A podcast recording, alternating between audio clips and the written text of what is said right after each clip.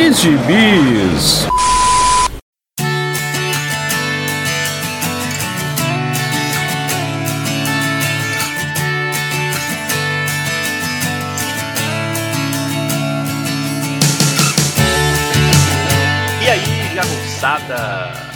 Não sou Marquito, já vou avisando a todos os fiéis ouvintes deste programa, deste Pilha de Gibis. O Marquito, infelizmente, não pôde estar presente porque o Maurício colocou de refém, então nesse momento ele está num cativeiro, escondido de todo mundo, porque a gente estava afim aqui de fazer um programa sem ele, e aí o jeito foi realmente pegar o cara, esconder e depois a gente libera para quem quiser, né? Então, estou eu aqui hoje com o Maurício Dantas. E aí, Maurício? Saudações, amigos. Muita chuva na nada aprazível Recife. Ih, rapaz, porém em Belo Horizonte não chove, faz calor, mas suportável. Então chove aí na capital. Muito bem. E o Maurício não entendeu a minha piada, mas eu vou continuar. Perdão. eu não tenho talento de Marquito para fazer boas tiradas, né? E também não tenho talento dele para ficar dizendo aqui onde você vai encontrar os podcasts dos Sete Jagunços. Então, se você quiser saber onde nós estamos nas redes, ouça o episódio anterior, que logo no início Marquito lista tudo, confie em vocês. E, como diz o Dãozinho, se você está ouvindo esse programa, você sabe onde encontrá-lo. Então, toca o barco, né? Maurício Dantas, a gente vai fazer aqui um pilha clássico pocket, ou seja, eu e você, você e eu, como diria na minha adolescência, nós quatro, né? Eu e você, você e eu. E eu vou pedir que você comece falando pra gente aí o que você anda lendo, o que você lê andando, como é que tá aí a, o ritmo da leitura. Conta pra nós. Olha, confesso que já tentei ler andando, mas sempre tive problemas com isso. Seja no gibizinho físico e no tablet, então pior ainda que o medo de quebrar o tablet. É assustador porque não tem dinheiro para consertar. então. e nem comprar outro, né?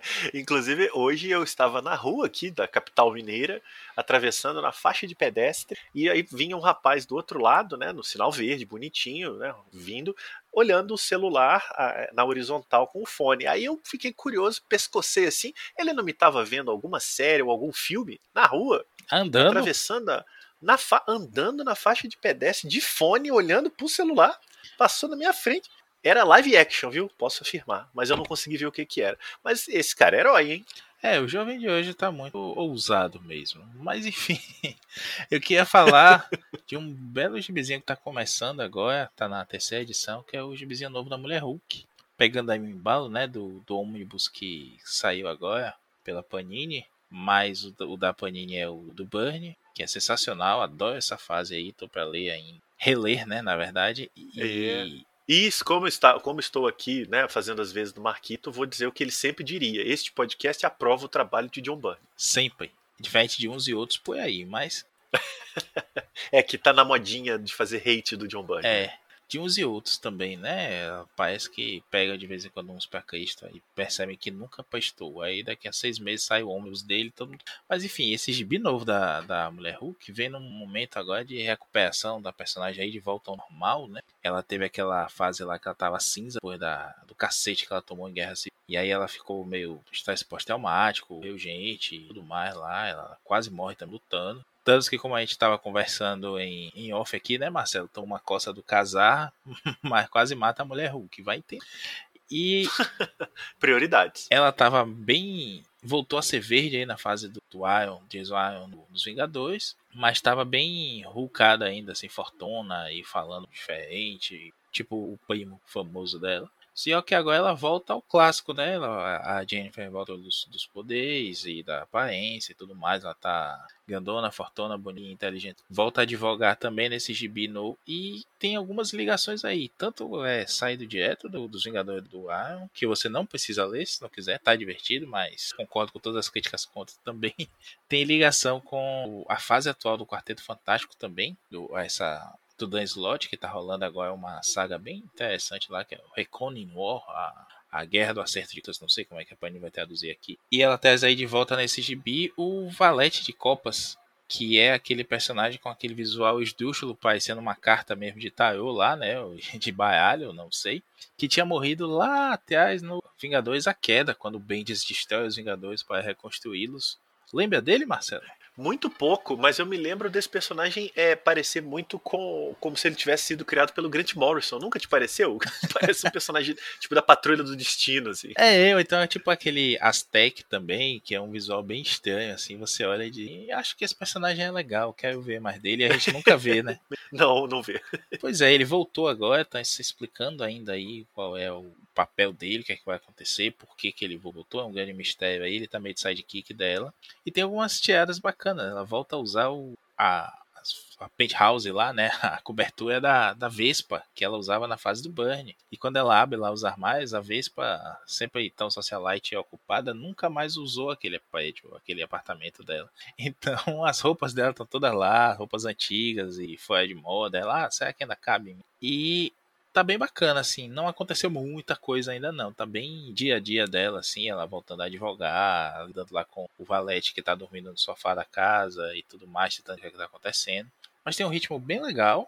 As caracterizações muito boas, tem algumas participações de Vingadores e tudo mais. Algumas brincadeiras lá, tentando remontar a origem do, do Valete. Eu recomendo aí, é um gibizinho que tá começando agora, vale a pena. Eu fiquei órfão, né, mês passado da, da, do gibi da Mulher-Aranha, que eu já falei aqui no, no Pilha, no Pilha passado, e vivo comentando aí no Twitter como eu acho legal. E aqui a gente tem um outro bom operário de, desenhando, tal qual no, na Mulher-Aranha, que a gente tinha o P.A. Pérez, a gente tem aqui o Roger Anton. E o argumento é da Rainbow Rowell, que eu não gostei. Ah, era exatamente o que eu ia perguntar, se você tinha falado o nome do pessoal, não, dos autores. Pois é, deixei pro final porque eu ia fazer justamente essas referências. É um gibi que tá... Justo, justo. Me surpreendeu só lia um por conta da, da personagem mesmo, que eu adoro a Mulher Hulk, desde sempre.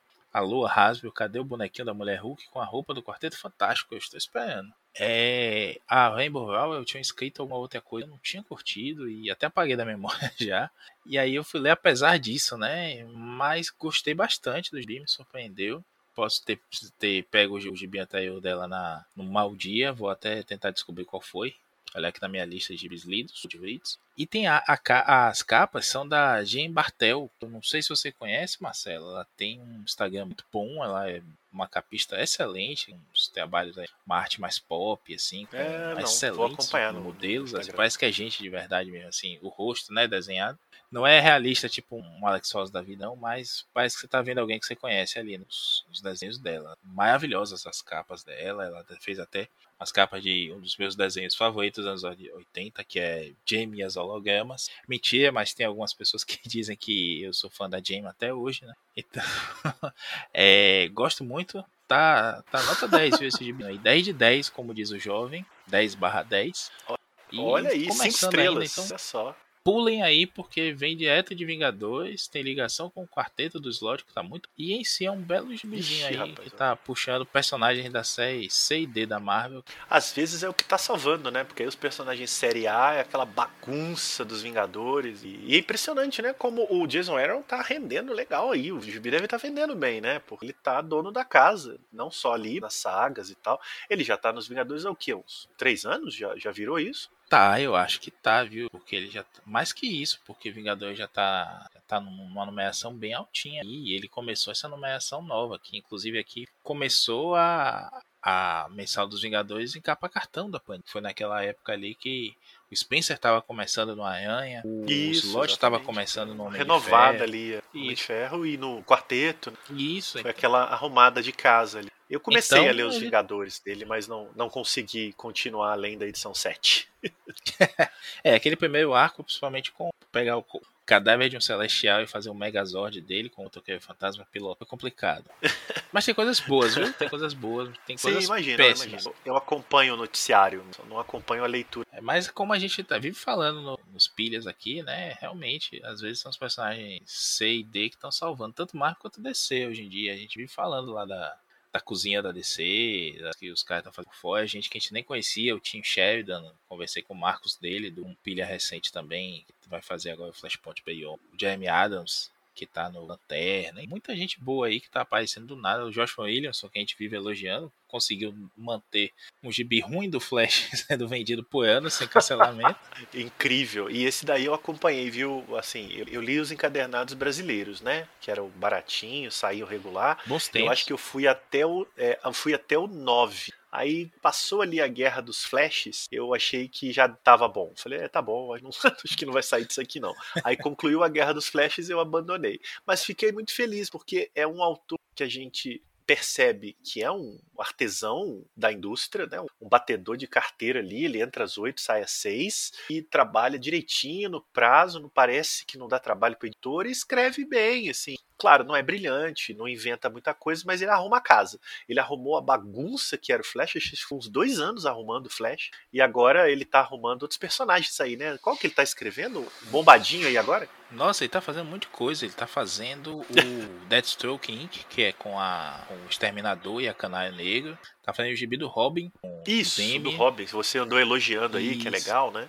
Ele fez o Fronteira Infinita, que tá saindo agora pela tá, fez o Liga da Justiça Encarnada, que é a continuação do Infinita, e agora vai fazer o Morte da Liga da Justiça, que descambará na crise sombria, né? Dark Crisis, que é o próximo que eu soube aí, barra tentativa de botar ordem na casa, barra semana que vem ninguém lembra, da DC.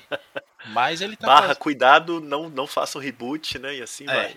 Mas ele tá fazendo um negócio legal mesmo, como a gente tá falando em off aqui. É, pra mim, ele é o Bill Mantlo atual da DC, sabe? Aquele cara que não vai revolucionar Sim. nada, não, mas quando você vê o nome dele nos créditos, você diz assim, opa. Esse... E tem uma coisa curiosa, né? Esses caras, pelo menos durante a sua, os seus runs, eles são um pouco citados e lembrados. Quer dizer, você não ouve é, a Joshua Williamson. Né? Só os leitores mais hardcore ali que vão pegar o nome, identificar com alguns autores e tal. São esses autores em que os personagens que eles trabalham chamam né, mais atenção por serem aqueles personagens do que quem está escrevendo eles, né? Sim. Eu acho que por muito tempo, muitos autores que a gente elogia hoje fizeram isso no passado, né? Ninguém dava muita bola para os nomes e fizeram lá um trabalhinho digno, arrumaram a casa um pouco. É diferente, por exemplo, de um Jonathan Hickman, né? Que quando pega um título é um auê, nossa, uma coisa do não estou nem falando de qualidade mais, é um Tom King né, que, que é maior do que o título, né?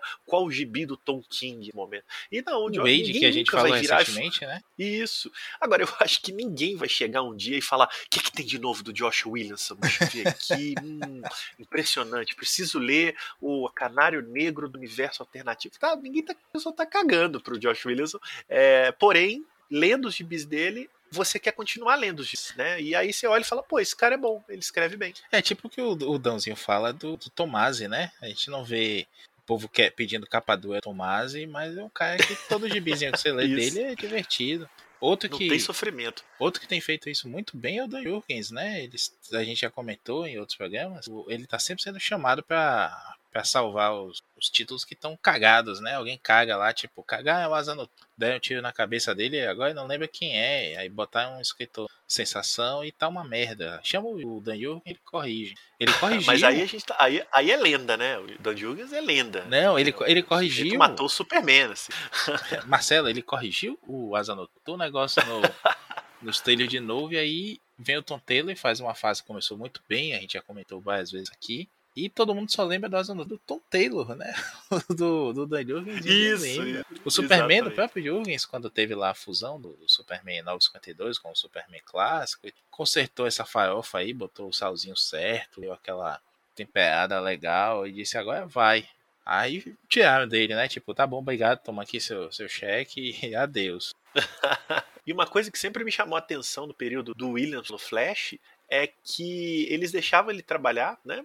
Claramente ele tinha liberdade ali porque ele não inventava roda e os arcos, se a gente para para pensar, não acontecia muita coisa, né? Eram histórias de seis partes, era que era basicamente o Flash entrando numa prisão e saindo, né? Só que durava seis edições.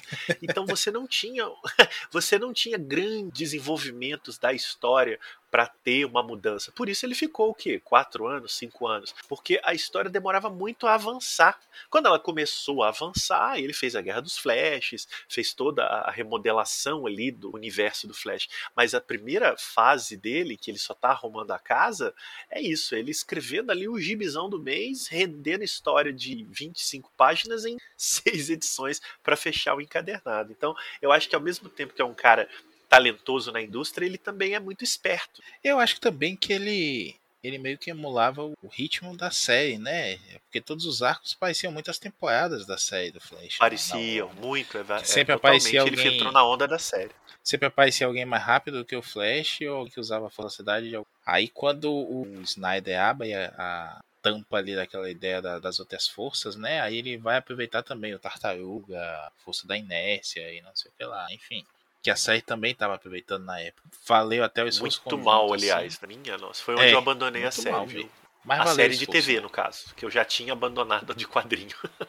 e já que estávamos falando aqui de um operário da indústria, né, no caso Josh Williamson, tudo isso começou com a mulher Hulk, né? Então fizemos um desvio muito legal, aliás, para falar de vários tipos. Eu vou mudar de continente, nós vamos viajar para Europa, mais especificamente para a Itália. E vamos falar do quê? O que, que a gente fala de quadrinho italiano, Maurício Dantas? De. Vai falar de Tex de novo. Não! Caiu, não caiu o da Pix Mon- da, da Mitos. Não, eu não vou falar nem de Bonelli, porque né, a gente no Brasil se acostumou a quadrinho italiano da Bonelli. Claro, né, a maior editora eh, de quadrinhos originais italianos, naturalmente ela tem esse alcance. Mas eu vou falar de um quadrinho eh, de uma outra editora, no caso da editora Astorina, ou Astorina, para melhorar aqui um pouco a minha dicção, que é um dos quadrinhos mais antigos em publicação na Itália, que é nada mais nada menos que Diabolic, ou Diabolic, né? aí depende da sua pronúncia, ou Diabolic, caso você seja um americanoide. Pode falar Diabolic também, que a gente trata mal não. Eu prefiro ficar com Diabolic, porque eu acho que é um pouco mais próximo do português, né? diabólico, então eu gosto dessa pronúncia Diabolic. É, bom, Diabolic é uma série criada na Itália, né, pela editora Astorina. Na verdade, acho que a editora, se eu não estiver enganado, foi fundada para publicar Diabolic por duas irmãs, a Angela Giussiani e a Luciana Giussiani. Gostou, Maurício? Poxa, é sotaque italiano? me- melhor do que naquele dia que a gente falou do, dos Buscema. é verdade. Pois é, as duas irmãs começaram a escrever aí as histórias do Diabolic, né? A primeira edição, veja você, Maurício Dantas, foi publicada em 1 de novembro de 1962. Porém, alguns meses antes, em junho de 1962, tinha chegado nos Estados Unidos a Amazing Fantasy número 15, com a estreia do nosso do Homem-Aranha, né? Ou seja, eu consegui enfiar Homem-Aranha falando de um quadrinho italiano. São dois personagens que estão completando 60 anos em 2022. Gostou dessa aí? E ainda aproveitamos aqui para fazer o jabá do Pilha do Aranha, né? Ah, exatamente. Então, ouça o Pilha do Aranha, um podcast parceiro aqui do Pilha de Gibis, apresentado e acompanhado por mim, Maurício Dantas e Vitor Azambuja. Procure aí no fim. Né? Terminado aqui o comercial, né, colocado discretamente dentro da minha fala. É... o Diabolic surgiu então né, nesse, nesse, volume aí, em novembro de 62, e tem uma história muito curiosa. A, a, reza a lenda aí, né, as próprias irmãs contavam isso, eu não sei se é a Ângela ou a Luciana, eu vou até consultar aqui meu, meus universitários, é a Ângela, que foi quem começou as histórias. Ela dizia que andava muito de trem né, no transporte público italiano, e ela percebia que os leitores de jornal, né, o jornal impresso, em 60, tinham muita dificuldade de abrir o jornal, né, enquanto estavam no transporte, porque atrapalhavam o, o, movimento das pessoas que estavam ali. O jornal era muito grande, dobrar, aquela coisa. E ela pensou que seria interessante alguma leitura de fácil manipulação, que as pessoas pudessem abrir sem muita dificuldade, colocar no bolso, carregar. Né, é o conceito do livro de bolso. E elas pensaram, por que não uma história em quadrinhos de leitura rápida, ou seja, o tempo da viagem, que não incomode ninguém, a pessoa fica bem à vontade para manipular, vendido em banca, né? Que é uma tradição também na Itália.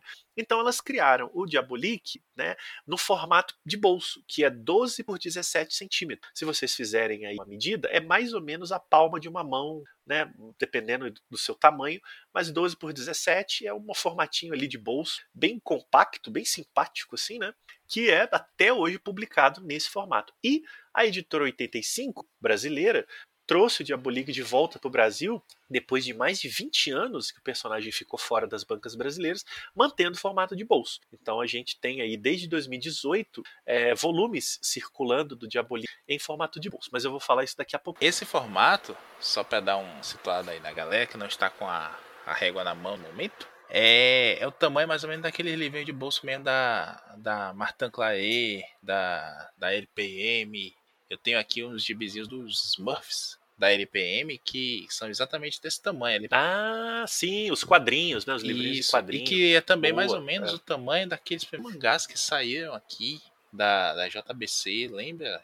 Sakura, Sim, e que eram reduzidos, né? Isso. Eles eram reduzidos para esse tamanho, né? e tudo mais. É, então isso. é mais ou menos esse tamanho aí para situar. Né? Boa.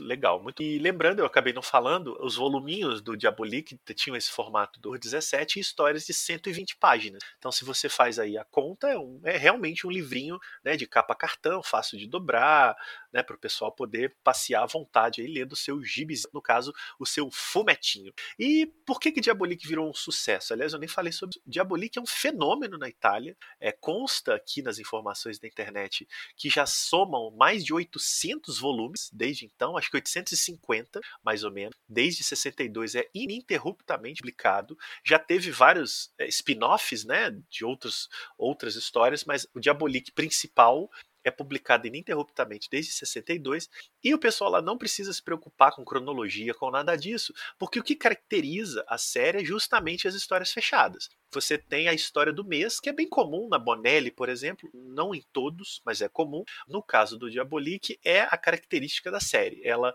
sempre conta uma história fechadinha, bonitinha, protagonizada pelo personagem principal, que é o Diabolik, que ele não tem uma identidade revelada, ele é um assaltante ultra sofisticado e altamente inteligente, e sua parceira de crime, de cama e de coração, a Eva Kant, que é uma que é curioso, porque o Diabolik usa uma máscara para praticar os assaltos, mas a Eva Kant não, ela só usa um coque no cabelo. Então, se for para se esconder a identidade, não adianta nada, porque todo mundo sabe quem é ela, ninguém sabe quem é ele. Porém, nas histórias que eu já li, todo mundo conhece a cara dele, né? Às vezes ele aparece assim sem a máscara e alguém vira e fala: "Você é o Diabolik". Então eu não sei muito bem como é que isso se dá na, na realidade é tipo do, a, do, personagem não. A gente secreto mais famoso do mundo, né? É o ladrão mais isso, o ladrão. Isso. Eu acho que ele usa a, roupa de assaltante um pouco por estilo e também para camuflagem, né? Porque ele se esconde nos cantos, então a roupa tapa o rosto. É, é muito mais um efeito de camuflagem do que necessariamente esconder identidade. Senão, coitada da Eva Kant já teria ido presa há muito tempo. E fecha a trinca de personagens, né? Os personagens principais que estão em praticamente todas as histórias, que é o detetive. Sempre tem, né? Tem que ter um antagonista. E você tem aí o detetive que persegue o Diabolic, é, é unicamente capaz de enfrentar os golpes de Diabolic, né? Como ele é vendido na, na, nas revistas, é o inspetor Ginkgo. Curiosamente, do pouco que eu já li, ele nunca consegue pegar o Diabolic. Esse papinho aí é furado. É o, o Diabolic sempre dá um jeito de enganar o inspetor Ginkgo. Então, não sei se ele é uma mente à altura do Diabolic. É, e é isso, assim, basicamente, gente, são histórias de assalto, histórias policiais, de mistério, assassinato, é, é, roubos, planos mirabolantes, né, maneiras que o Diabolic arruma de enganar a polícia ou ser enganado, e aí você descobre um grande plano, aí tem flashbacks para explicar o plano. Às vezes lembra um pouco, tipo, livros da Agatha Christie, às vezes parece um filme do Hitchcock, outras parece uma aventura do, do Missão Impossível. É, é, muito, muito, muito legal. Eu, eu li pouco, né, não li tanto assim, mas é muito, muito legal mesmo. Talvez um pouquinho padronizado, né? Mas também, né, para durar esse tempo em historinhas mensais, não tem como fugir disso, né? Eu imagino que lá uma pessoa da Itália que não seja um fã hardcore, ele de vez em quando vai na banca ali, pega ali um Diabolic, lê, legal, depois dois, três meses depois pega outro, dá uma lidinha, joga fora. Acho que a relação com o Bilar nesse sentido é muito mais é, é, saudável do que os colecionistas malucos de capa dura, pilhas de coisas não lidas que a gente tem aqui no Brasil. E, e aí o que, que acontece? O Diabolic foi publicado no Brasil, Cid, aqui, em três ocasiões anteriores, né? É, foi pela editora, deixe-me aqui, me aguardem, pessoal. O Dãozinho vai xingar, porque ele vai dizer, porra, vocês não anotaram antes na pauta, que absurdo. Mas enfim, ele foi publicado por três editoras anteriormente no Brasil, né? É, só que poucas edições. Nunca houve uma publicação extensiva, nem, nem ostensiva do Diabolic, não.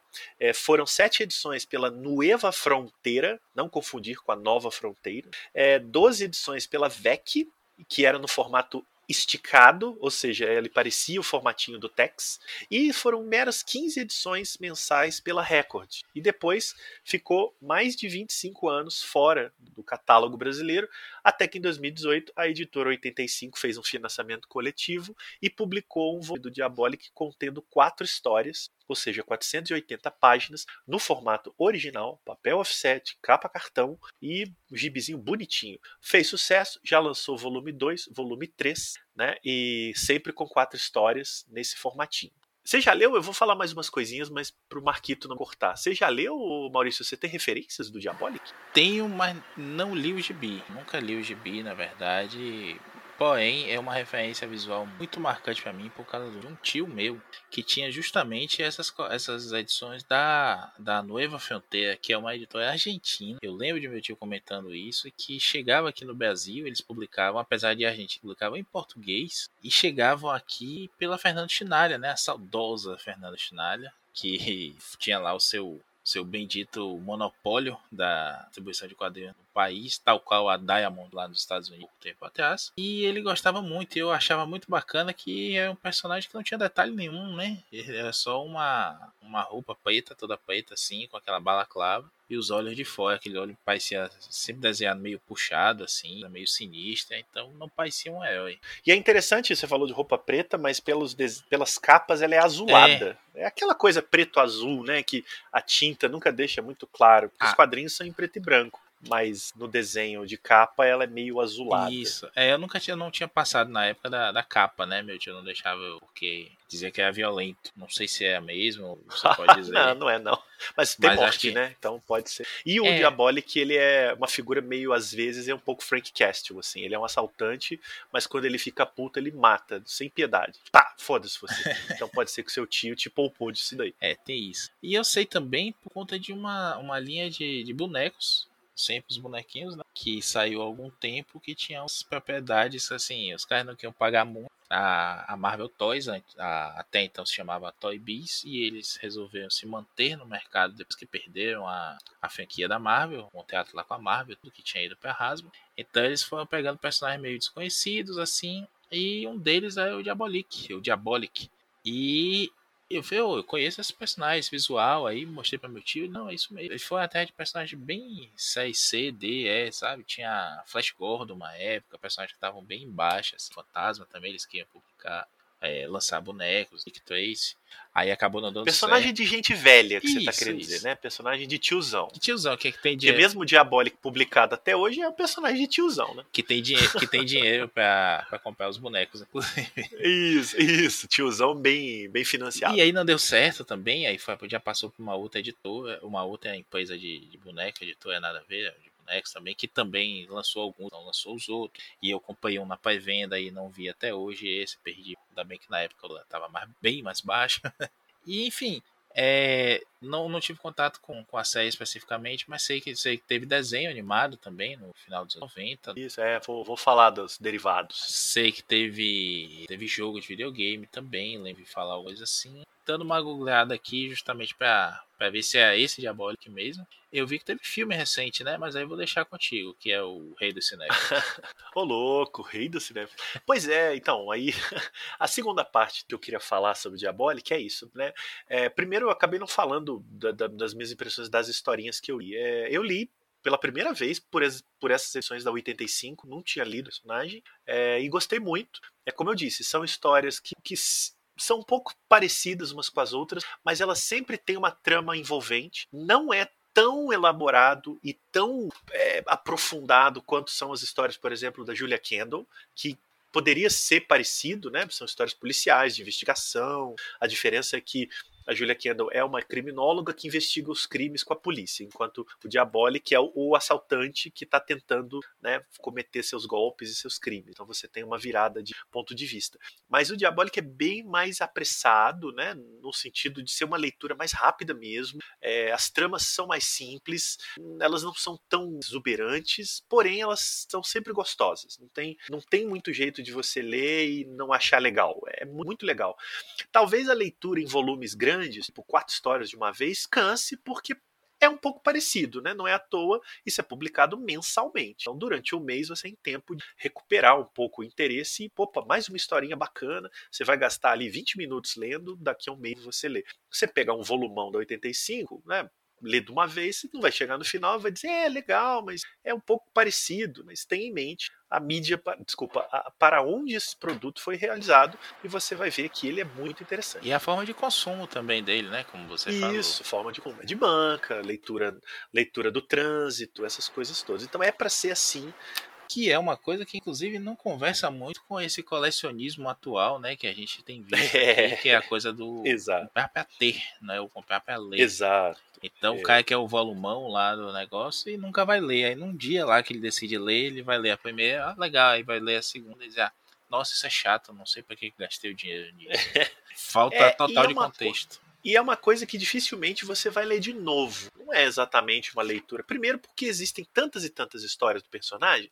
Para que você vai ficar lendo ah, histórias que você já leu, que na verdade elas não te dão nada além daquele prazer do momento, sabe? É, é, é, o prazer da leitura, não é um prazer tipo, nossa, tipo Alan Moore, quero voltar para ler de novo porque isso aqui é incrível. É o prazer do momento, é um instantâneo de prazer, um, uma pizza bem temperada. E isso inclui os desenhos, né? Os desenhos é bem aquele estilo de quadrinho italiano, mais realista, mais é, as, os rostos, os corpos, os cenários são um pouco mais fotográficos, só que, de novo, diferenciando de alguns quadrinhos da Bonelli, próximos a isso, são mais simples. Então tem menos fundos, tem menos paisagem, em geral é muito rosto, né? Ou então cenas de ação, tem muita perseguição, perseguição de carro, a pé, tiroteio, correria, personagem pendurado, caindo, pulando, é uma loucura. Assim, é muito, muito legal. Tem muita ação. E por ser um formato mais diminuto, você tem dois a três quadros por página, não mais que isso. Raramente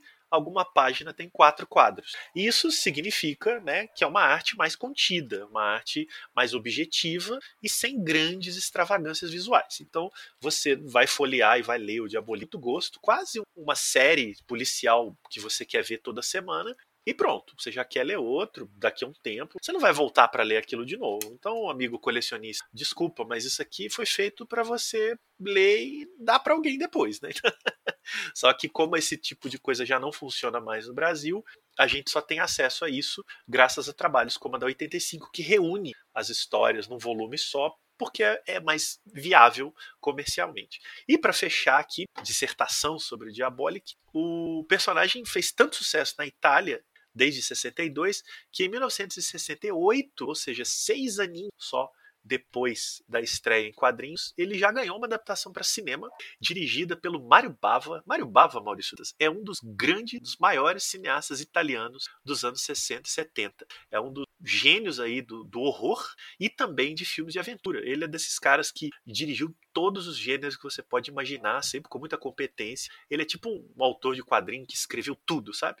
E ele foi convocado aí pelo mega ultra produtor Dino De Laurentiis, é bem conhecido aí, para dirigir uma adaptação bastante cara, o Diabolic, chama-se Perigo Diabolic, do filme. É um filme muito legal, muito divertido, ele leva um pouco a coisa para o lado da, da, da, comédia, mas uma comédia de aventura, muito psicodélica. Ele é de 68, então você imagina o que é um filme comercial italiano nessa época, né? Muitas cores, muita, muita mulher de biquíni. O Diabolic é um cara assim, todo sedutor, passa metade do filme sem camisa. É, tem gente dançando, tem gente fliperando, tem gente correndo, colorido. É, é quase como se fosse um, um grande sonho purpurinado com aventuras de assalto. É um filme muito, muito legal e que eu recomendo aí que vocês procurem pelos meios que você sabe qual, qual e pelos meios que você sabe qual para assistir. É muito, muito bacana. E recentemente, em 2020, estreou uma segunda adaptação para cinema do Diabolic, chamado simplesmente Diabolic, que conta aí uma espécie de Diabolic Begin, que conta o momento em que ele conhece a Eva Kant, que é a parceira dele, vida e de crime. Eu não vi esse filme ainda, tenho curiosidade. Parece uma pegada um pouco mais de aventura, de ação, um pouco mais séria do que filme de 68, né? Os tempos hoje isso também. Então fica aí a promessa de que em breve, quando eu falar de outro Diabolic que eu tenha lido, eu comento do, do outro filme. Mas é um personagem da cultura pop italiana total, como você já adiantou, teve desenho animado, quase teve uma série live action que não foi para frente e visualmente é uma figura muito. Inclusive, fazendo aqui mais um link para o Marcos colocar mais uma link na postagem também. É, esse desenho é da Saban, a Saban que foi a, a criadora dos Power Rangers, né? Começou a, Olha só, tudo chega em algum lugar. Pois é, e a Power Rangers que andou aí algum tempo sendo desenhado por italianos, né? Lá pela Boom Studios, o Simone de Meu, o Francesco Mana, que tá no Ultraman da Marvel também, e tudo mais é. Muito bom, e, e eu acho que o Diabolic pode ter um potencial de continuar sendo publicado no Brasil. A 85 acabou uma campanha de financiamento aí de uma. E já, eu confesso para você, Maurício, que já me assustou um pouco. Eles já, em vez de fazer um volume 4 do Diabolic, eles já fizeram um Diabolic especial em formato maior, edição com acabamento mais bacana. Acho que seguindo um original italiano, até aí tudo bem, né? Não, não estou julgando, mas a escolha por, por, uma edição mais chique, com mais páginas, né, um especial italiano, já me acendeu o sinal amarelo de que eles podem fazer com que o personagem caia aí no colecionismo do formato, sabe? Comprem, né? Você não quer comprar o gibis de 12 por 17 sem PB? Então compre a edição especial, tamanho grande, tal, isso aqui. Me deixou um pouco preocupado. Eu não não adquiri, achei um pouquinho caro já o valor. É, não me interessei tanto por uma edição especial do Diabólico, eu prefiro ler as historinhas mais, mais simples mesmo. Então, o volume 4 aí está nos meus desejos, mas tomara que a fica aqui o apelo, editor 85. É, não entra nessa, não, 85. não, se, não faça como a Mitos, a Panini, a Salvati, né? Fica aqui nos formatinhos. Tá dando muito certo, tá bonitinho. É, o que preocupa é isso, né? O, o exemplo da, das irmãs maiores, né? Mitos, poesia, é que eles têm feito isso com certo sucesso, né? Júlia virou formato mais. Esse formato italiano, pois né? é. né? Mais caro. Me perdeu, viu? Já vou dizer. Me perdeu com isso daí. Lamento. Pois é, eu, eu tenho gostado de ler também, assim, sem compromisso, sem periodicidade, mas de vez em quando pegar um vizinho da Júlia. Já contei a minha história, comprei só um e aí fui atrás dos escândalos. Mas tenho lido aqui, tô sempre com o tablet. É, às vezes é, a gente comenta por aí também, mas é, come, pensei em começar essa coleção nova aí. Na época que saiu a 1, a, a Amazon tava com coisas bacanas e tudo mais, aquela de montar aqueles pedidos maiores e a gente ir pegando uma coisa ou outra para complementar, mas vou começar porque continuar e tá caro demais. Eu consigo pegar isso mais fácil, até se eu quiser físico e de amigos, né? o Dãozinho da os fometes dele. É, você mesmo, Marcelo, já falou também, né? Que, que passa sempre adiante, né? vizinhos apresenta para amigos também. Alguns, alguns. É, Até é, de coração, né?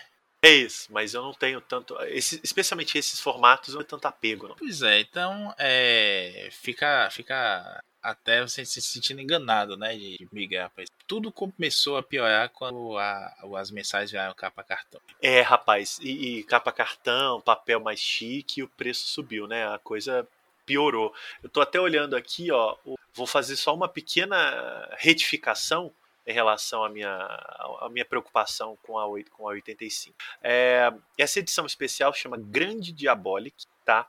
Ela está prevista para maio de 2020. Já finalizou o financiamento no Catarse, eu não adquiri, porém não estava caro, estava custando 26 reais. É um excelente preço, apesar do frete, mas é um excelente preço. Está de parabéns à, à editora 80 por colocar um a esse preço. Porém, ainda permanece um pouquinho a minha preocupação de isso ser o início né, de, uma, de uma mudança no, no caminho do Diabolic. É, é um gibi de 164 páginas, né, como publicado na Itália, formato 15,5 por 21, então ele já é um especial, né, é, capa cartão, ok, e uma história né, de 64. É a, a, a, os quadrinhos italianos têm muito essa tradição, né? Você tem os gibis regulares e as edições especiais, mais caprichadas. A Bonelli faz com cores, capas maiores. Eu mesmo tenho, quando eu fui à Itália, eu comprei, eu comprei três especiais da Júlia que reúne as três primeiras edições dela em formato grande, bem bonito,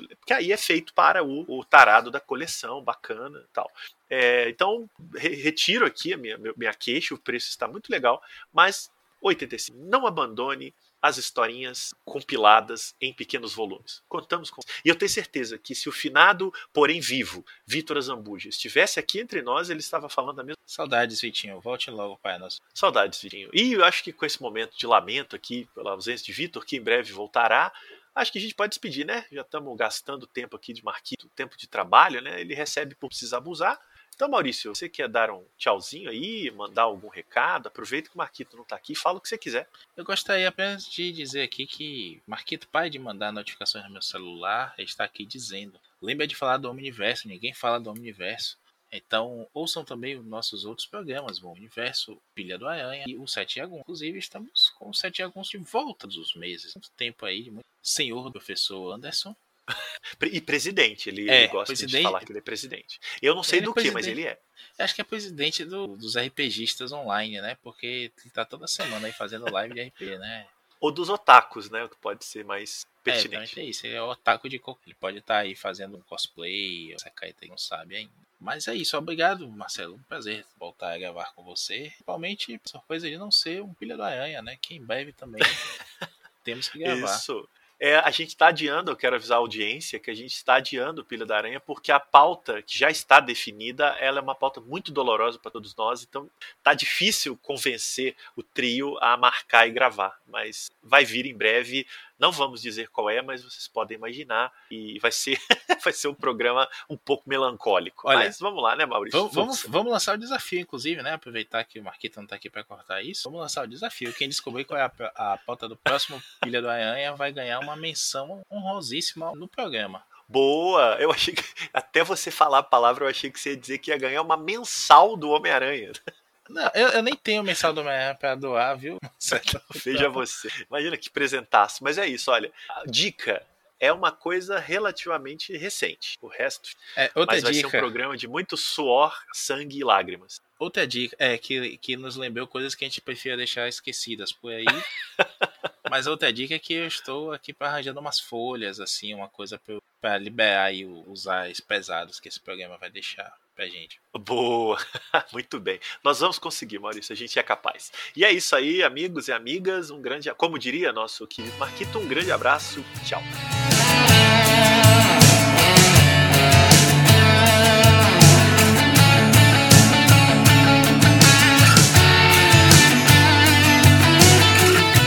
Esse foi o Pilha de Gibis, mais um podcast com selo dos cabras de qualidade do Arte Final. Gostou do que ouviu aqui? Compartilhe e acesse o site, tem muito mais conteúdo de qualidade esperando por você.